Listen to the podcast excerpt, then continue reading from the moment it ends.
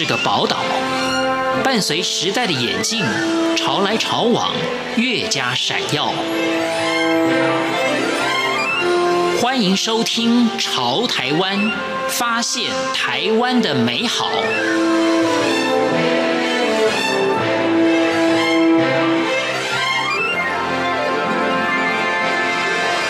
听众朋友您好，欢迎您收听《潮台湾》，我是文心。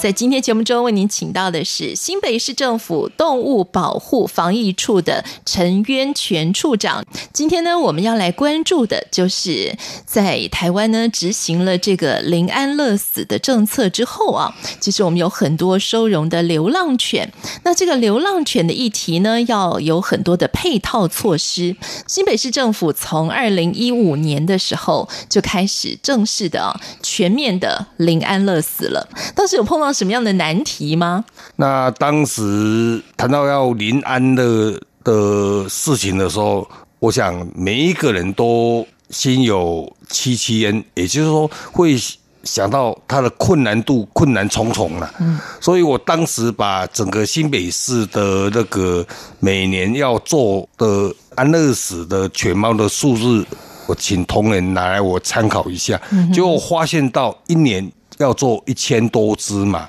那当时我有九个动物之家，那我本来一算，每个月只要多推销、多认养十只犬猫就可以啊。所以新北市要来全面推行这样的林安的政策是 OK 的，我就决定跟朱市长报告这样的一个情况，所以他也非常的支持新北市进入林安乐的一个状况。不过呢，因为新北市啊所管辖的范围真的算是蛮大的啊，所以呢，新北市在当时呢收容动物的数量啊，在新北市的动保处来说也是全台湾最多的。不过呢，很高兴的是，另外一个好消息是，现在认养的这个犬猫、流浪犬猫的数字也是全国之冠。所以我想在呃零安乐死这个政策推动之后啊，其实很多爱护动物的这个动物保育的人士，大家都还蛮担心的啦。就是零安乐死这个政策固然很好，但配套措施真的很重要。不过新北市政府呢，也有规划出了有十几项、十二项的配套措施。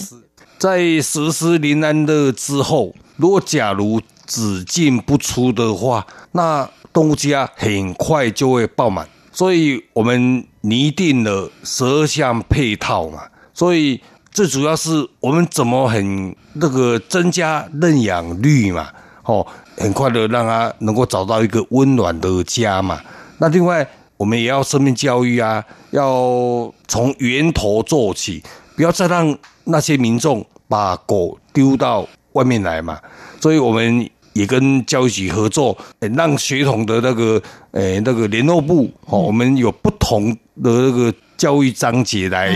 教导他们，然后让他们带回家里去，是来影响他的父母亲同僚。所以这样从源头做起，然后我们现在目前也在实施 TMV 啊，减缓从外面流浪狗来繁衍的机会跟速度嘛。所以这十项有很多啦，不过。主要的是从源头要来做起管控，嗯、然后赶快结束掉那个外界的一一些这些流浪狗的繁衍速度。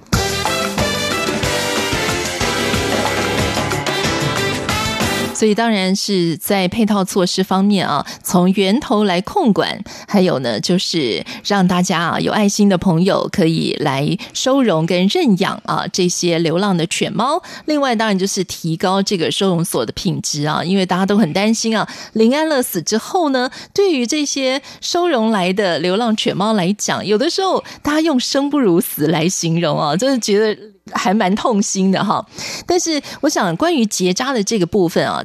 那么处长本身呢也是有兽医师的专业啊，所以如果说是呃新北市政府的这个动物保护防疫处收容到的这些流浪犬猫，就是由动保处里面的这些公职的兽医师来进行结扎的工作吗？出席不是这样哦，因为我们每年都有编列预算给外包的兽医师来做嘛。可是呢，新北市的流浪猫宝贝很多呢，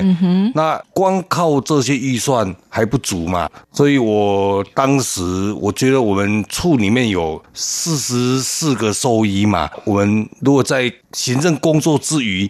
心有疑虑的时候。那是不是也可以来投入资源这项结扎工作嘛？所以当时呢，这个处长是自己先来亲自做示范。呃，就是引导其他的这些公职的兽医师们，大家也可以来发挥自己的专业。所以今天呢，我们来关心这个流浪犬猫的问题。当然，除了临安乐死之后，我们的配套措施呢，就是要把这个收容所的品质给提高。另外呢，就是要鼓励大家来认养哈。那其他的这些还没有被认养的流浪犬，怎么样让这些流浪犬啊，也找到他们生命的意义？请陈元泉处长来跟我们谈，那新北市政府有什么样的计划呢？在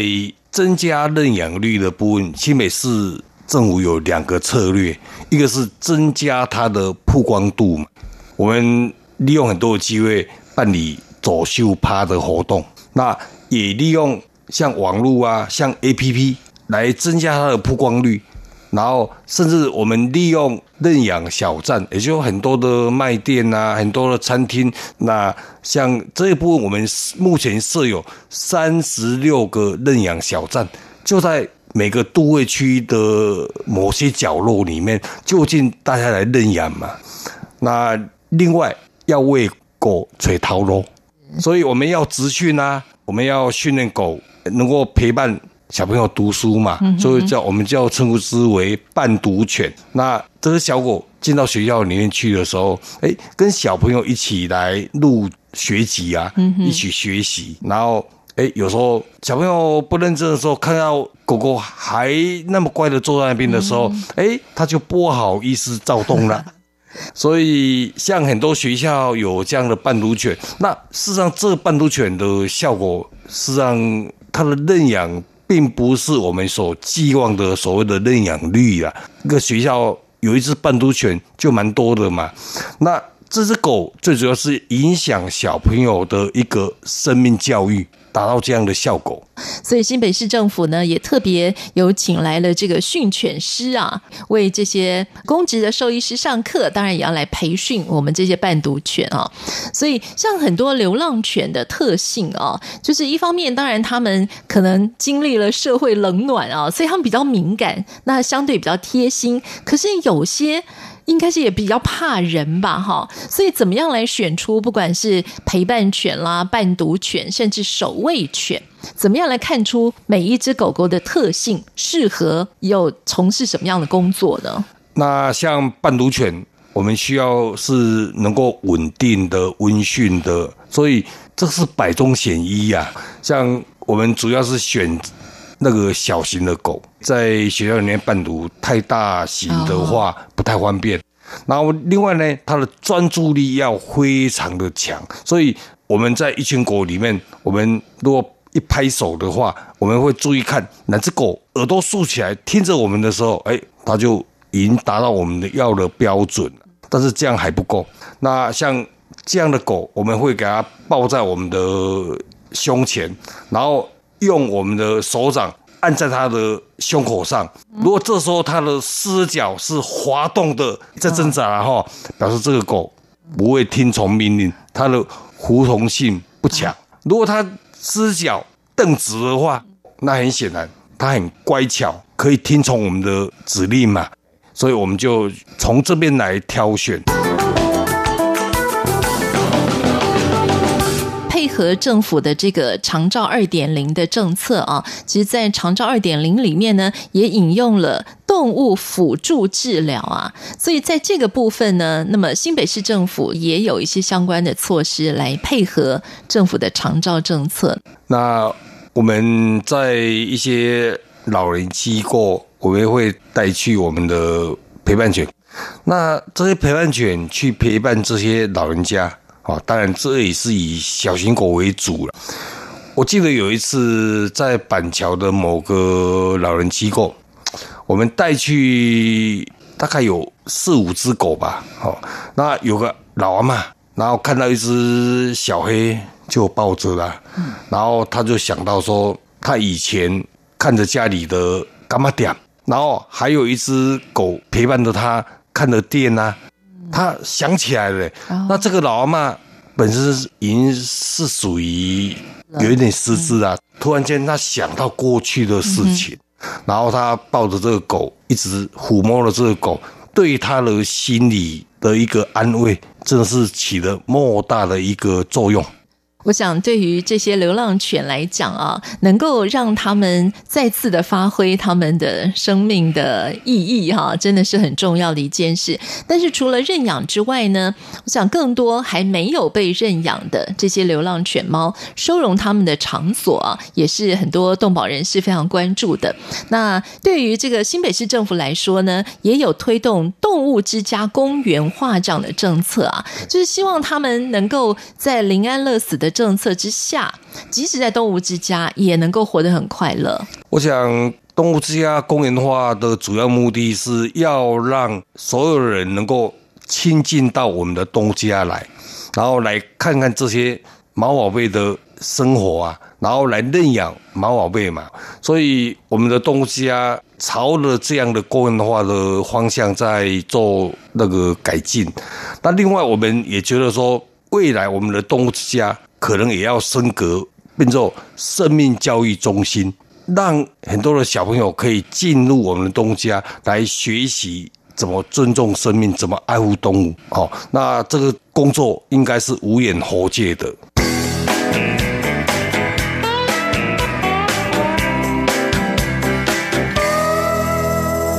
所以呢，新北市政府的动物保护防疫处，那担任处长这个职务啊，除了我们刚刚一开始提到，您碰到第一个挑战，就是要示范给公职的兽医师啊，就是在这个动保处里面的兽医师说怎么样来做结扎之外啊，那之后您陆续碰到的挑战还有哪些呢？事实上，我觉得像现在流浪狗猫的问题啊，事实上是人的问题啊。像我们现在可以发现到，很多的爱妈在外面喂食流浪狗，可是会被社区反对啊。那这是人跟人的冲突嘛？所以这样的问题我们也发现到了嘛。所以我们认为是人的问题要先解决。我们也在世界动物日，我们也举办了动保大和解、干净喂养的一个讲座。我们先请爱妈来。来这个参加我们的这个讲座嘛，哈，我们让他知道什么叫干净喂养。嗯，像过去的观念里面是很多爱妈是可能半夜去喂狗，那我问他为什么，他说怕被人家骂，对不对？因为你污染了人家的环境嘛，你让狗狗去追车咬人嘛，所以社区对你很不谅解，所以我们觉得这要化解。这样的冲突跟矛盾，一定要化解。所以，我们先找爱妈来干净喂养，也就是说，告诉他说，你要在喂养狗狗的时候，你不能在人家的店门口，不能在社区的门口嘛，那你也不能在人行动线上来喂养嘛。那你手上有饲料啊，有食物啊，那你必须到比较偏僻的地方，那狗狗会跟你走啊。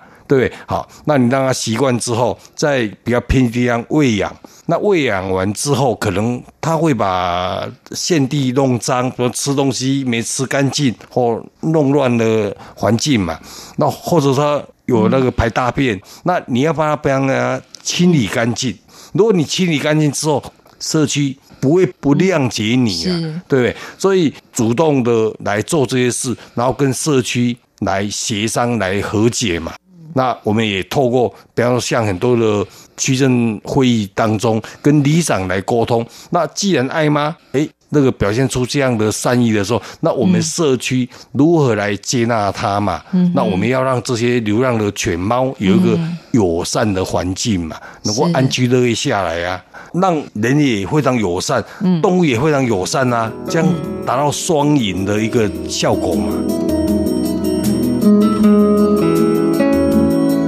我是文心，谢谢听众朋友您的收听，我们下次空中再见。